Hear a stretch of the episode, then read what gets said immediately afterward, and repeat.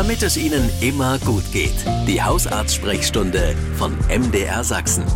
In der App der ARD Audiothek und überall da, wo es Podcasts gibt. Und wir sind jetzt in der Hausarzt-Sprechstunde mit Professor Antje Bergmann, die gerade ins Studio reingekommen ist. Und als ich sie sah, dachte ich, eigentlich muss man nur das machen, was sie gemacht hat, denn sie sieht so gesund aus und strahlt so. Äh, Sie kommen gerade aus dem Urlaub, ne? Ja, ja, wir waren drei Wochen im Urlaub. Das Ach, war wundervoll. Wie schön, ja. Das ist, also Erholung macht doch was mit uns, oder? Ja, auf alle Fälle. Auch wenn man wirklich mal abschalten kann hilft und die Arbeit, Arbeit sein lässt, ja. Hilft Erholung auch gegen Kopfschmerzen? Auch, ja. Also gerade das äh, Runterfahren, Entspannen, überhaupt Entspannungsverfahren, vielleicht auch so Kurzurlaube im Alltag, aber eben auch wirklich tatsächlich im Urlaub mal ähm, Arbeit und Stress äh, lassen. Also möglichst auch mal vielleicht nicht erreichbar sein. Das ist für manche schwierig. Mhm. Ähm, ja, und natürlich auch äh, schauen, was man im Urlaub einfach lassen kann, was einen sonst so stresst. Kopfschmerz ist ja für viele Menschen, das wissen wir ja auch aus den vielen Fragen, die immer in dieser Richtung bei uns ankommen, äh, tatsächlich ein großes Problem. Welche Arten von Kopfschmerzen gibt es denn und welche sind am häufigsten? Ja, es gibt ganz verschiedene ähm, Kopfschmerzarten. Relativ häufig sind sogenannte Spannungskopfschmerzen. Das heißt also eher Schmerzen im Bewegungsapparat, Halswirbelsäule, ähm, Schulter-Nackenmuskulatur, die dann äh, über diese verhärtete Muskulatur ähm, derart auch ähm, an der Kopfschwarte ziehen, dass es massive Schmerzen macht, ähm, mhm. wie quasi äh, in zu enger Hut oder ähm, auf beiden Seiten auch gezogen wird. Dann gibt es äh, die klassische Migräne in ganz unterschiedlichen ähm, Ausweitungen, ähm, also äh, von der Migräne, die einmal, zweimal am Jahr ist, bis hin zu einer, die wirklich mehrfach im Monat ist ähm, und vielleicht auch mit einer Aura einhergeht. Ja, dann gibt es die sogenannte Trigeminusneuralgie, also ähm, da, wo dieser Nerv ähm, aus verschiedenen Gründen ähm, gereizt wird und dann wirklich äh, schwerste, stechende, heftigste Schmerzen in dem Gebiet ähm, auslösen kann. Ähm, ja, und dann natürlich doch die Kopfschmerzen, die bei allgemeinen Infektionen zum Beispiel wenn man Schnupfen hat, ähm, Infekt ausbrütet, Nebenhöhlenentzündung hat, ähm, auch mit auftreten können. Also es gibt ganz, ganz, ganz verschiedene Kopfschmerzen. Hm, was passiert in unserem Kopf? Ich, wenn ich manchmal so einen, so einen stechenden Schmerz habe, der so plötzlich kommt, zum Beispiel wenn hm. beim Zahnarzt äh, irgendwie der Nerv berührt wird, dann äh, habe ich immer so das Empfinden, da gibt es gerade einen, einen mega Kurzschluss in meinem Kopf. Äh, ist das jetzt so nur in meinem Kopf oder ist das tatsächlich sowas in der Art? Das ist unterschiedlich. Manchmal kommt es einfach daher, dass ähm, Gefäße sich ganz äh, schnell zusammenziehen und dann wieder erweitern und dann mhm. auch in der Erweiterung so einen pulsierenden Kopfschmerz machen. Also gerade bei Migräne ähm, kann aber auch wirklich ein einschießender Schmerz sein, der durch einen Nerv ähm, ausgelöst wird. Also das ist das äh, an häufigste Ursache. Mir hat ein Bekannter erzählt, gegen Kopfschmerz äh, soll Sex helfen. Mit einem guten Orgasmus natürlich. ja, äh, ja und nein. Also ähm, Entspannung, äh, was ja danach ähm, erreicht werden soll, ist tatsächlich ein Kopfschmerzmittel. Es gibt aber auch eine seltene Form des Kopfschmerzes, die genau ähm, unmittelbar während und äh, danach äh, während des Orgasmus auftreten kann. Ähm, und das ist natürlich sehr, sehr hinderlich für eine Entspannung. Also das ist zum Glück super selten, aber kann möglich sein, dann bitte mit dem Hausarzt des Vertrauens reden. Ach Mensch, jetzt gehen wir aber ans Telefon. Da wartet nämlich schon jemand auf uns. Schönen guten Tag. Hallo, wer ist dran? Oh, bin ich, bin ich schon dran? Ja, ja, ja hallo. Sie sind in der Sendung. Ich grüße Sie. Frau Bergmann hört ja, zu. Ja, Schmidt mein Name. Hallo. Hallo. Ich habe äh, auch mal eine Frage an die, an die Expertin und zwar, ich versuche mich kurz zu fassen. Machen Sie. Also es geht darum, äh, ich bin da ein bisschen verunsichert. Also nach, nach einem Sturz äh, vor, vor ein paar Wochen bin ich geröntgt worden, um einen Bruch auszuschließen äh, äh Hüft, äh, an, an, der Hüfte. Und bei dem war, war Gott sei Dank alles okay. Aber bei dieser Untersuchung ist ein, wie gesagt, ist äh, ein Zufallsbefund äh, ans Tageslicht gekommen, sagen wir mal so, was ich noch nie, noch nie zuvor gehört habe. Also ich habe das Röntgen, Röntgenbild auch gesehen und äh, da, waren, da waren im unteren Bauch, Bauchraum rechts und links wie zwei weiße Flecke. Mhm. Und da hat mir der Orthopäde bloß, ich habe gefragt, was ist denn das? Und da hat er gesagt, das wären Verkalkungen der Lymphdrüsen oder, oder der Lymphgefäße oder sowas. Und äh, mhm. da, da habe ich gefragt, was ist denn das und kann das gefährlich werden oder, oder, oder was, was, kann, was, kann, was kann daraus mal werden? Und da hat er dann keine Zeit mehr gehabt und ähm, wurde der nächste Patient schon reingerufen. Und nun stehe ich da und, und hm. weiß gar nicht, was das bedeutet. Und meine, meine Hausärztin, die ist zurzeit in, im, im, im, im Urlaub. Ja, also erstmal die Beruhigung ist jetzt nichts ganz dringend äh, Schlimmes. Ähm, es ist ein Zufallsbefund und wie das so ist, immer wenn man was findet, muss man natürlich auch erklären, was man da ähm, vor sich hat. Vermutlich sind es noch nicht mal die Lymphgefäße, sondern eher die ähm, normalen Gefäße, also die Beckenbeiden äh, Arterien. Da sammelt sich äh, normalerweise Kalk an und das beginnt schon ganz oft im jugendlichen Alter. Und wenn man jetzt nicht mehr so ganz 30 ist, äh, gehört das irgendwo auch zum Leben, dass man Gefäßverkalkungen ja, hat. 49, ja. ja, aber das ist trotzdem früh. Das heißt, Ihre Hausärztin, die jetzt diesen Befund kriegt, zum Glück ist ein Bruch ausgeschlossen, die sollte mit Ihnen jetzt mal ganz genau auf die Laborwerte gucken. Ähm, sind da irgendwelche Konstellationen, die bei der Fettzusammensetzung, also beim äh, Cholesterolwert, ähm, auffällig sind. Sie nochmal mhm. ganz genau befragen, ob in der Familie Herz-Kreislauf-Erkrankungen eine Rolle gespielt haben. Sie sollten nicht rauchen und nicht mit Rauchen anfangen. Nee, nee, das mache ich ja nicht. Das, das ist super. Genau, also das werden die ersten Schritte. Ne? Und dann mal gucken, ähm, wie die Durchblutung im Bein ist. Äh, Lymphknoten ist eher sehr selten.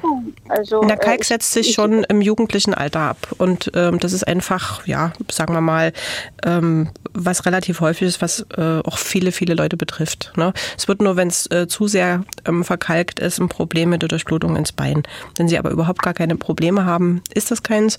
Muss naja, einfach nur geguckt werden.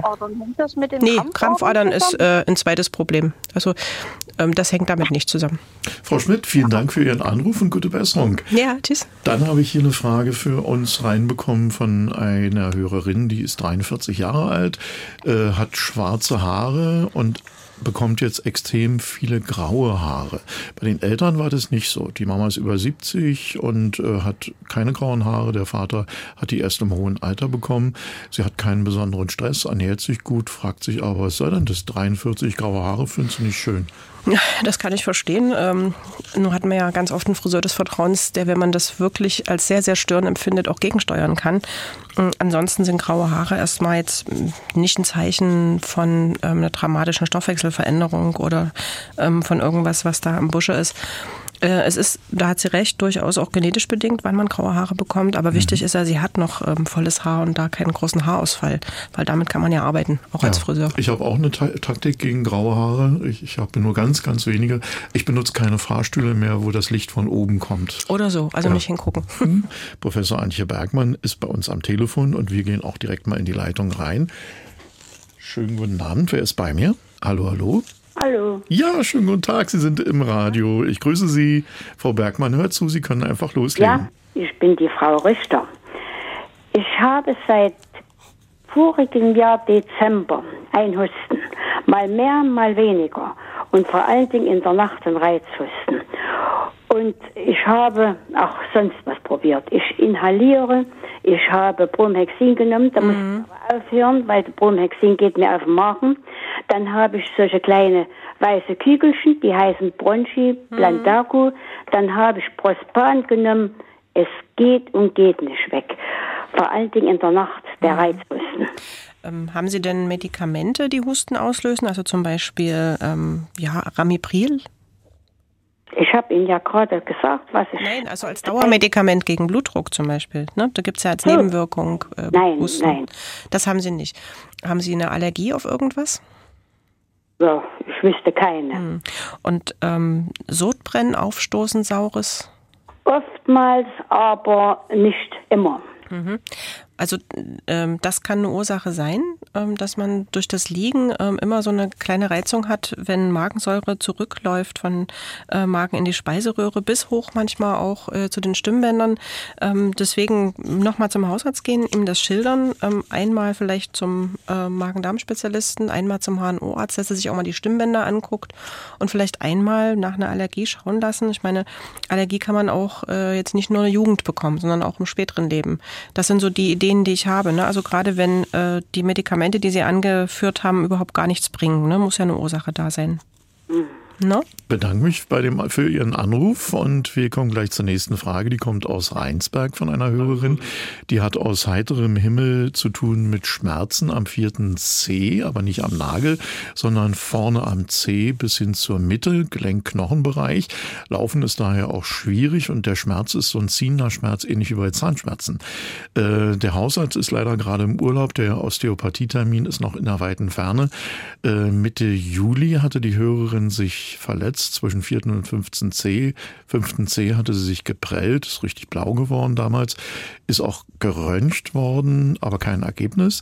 Äh, und da fragt die Hörerin jetzt, haben Sie noch einen Tipp, wie sie die Schmerzen hm. schnell wieder los wird? Also wenn ich das jetzt alles so richtig interpretiere, war ja für Informationen, äh, mhm. dann war die Prellung äh, irgendwann im Juli und zu jetzt ähm, sind so sechs Wochen. Da sollte die eigentlich ausgeheilt sein, gerade wenn auch eine Fraktur ausgeschlossen ist. Prellung dauert aber manchmal genauso. Ähm, kann trotzdem sein, dass es vielleicht eine Fehlstellung ist, also sich wirklich das nochmal anschauen lassen vom Hausarzt, ähm, was die Schmerzen verursachen kann. Äh, ansonsten ähm, Vielleicht hat sie Einlagen, die sie sonst immer trägt, dann einfach wieder in die Schuhe, ähm, Fußgymnastik, ähm, hochlegen. Ähm, Schmerzen sind ja mal ein Zeichen, dass es irgendeine Art Belastung äh, doch für den Fuß bedeutet. Also nochmal zeigen lassen, wäre meine Idee. Übrigens, am Samstag ist Professor Antje Bergmann auch beim Funkhausfest dabei.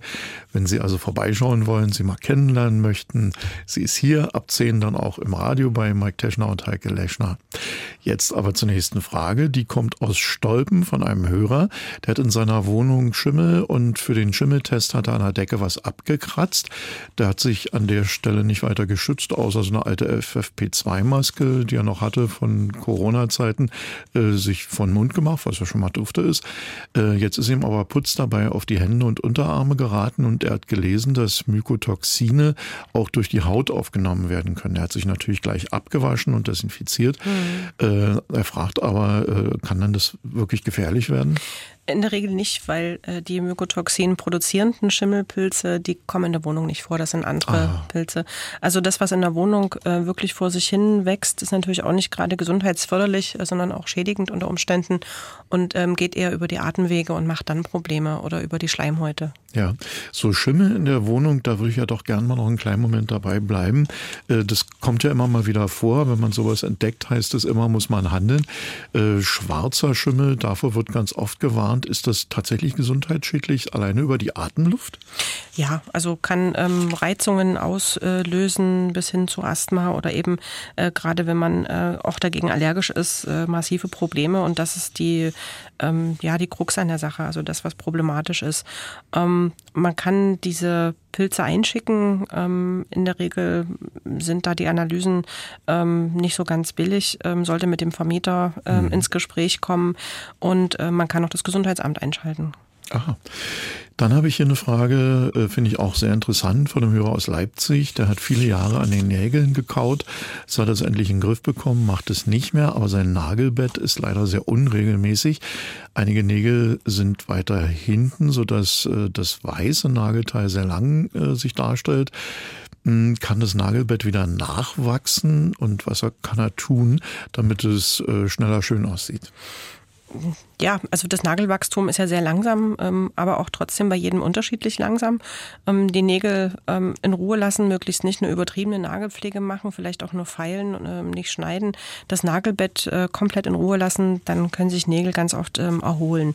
Ähm, gibt jetzt nichts, wo man sagt, wenn ich jetzt das esse, dann, also gerade Kalzium oder so kursierte mal, dann bauen sich die Nägel schneller auf. das ist leider nicht so, sondern die Nägel sind schon empfindlich, was äh, Krankheiten und Manipulationen im Nagelbett angeht aber sollten sich auch wieder erholen. Das war's für heute mit den Gesundheitsfragen der Haushaltssprechstunde. Vielen Dank dafür. Wir sehen uns dann Samstag zum Funkausfest. Ab 10 Uhr sind Sie auch dann bei uns genau, auch im wir Programm sehen uns zu hören Samstag. und live in echt zu sehen. Das ist schön und für heute vielen Dank. Danke, danke. Tschüss. Das war die Hausarztsprechstunde von MDR Sachsen. Und wenn Sie Haustiere haben, hören Sie doch auch mal in unsere Tierarzt-Sprechstunde rein. In der App der ARD Audiothek.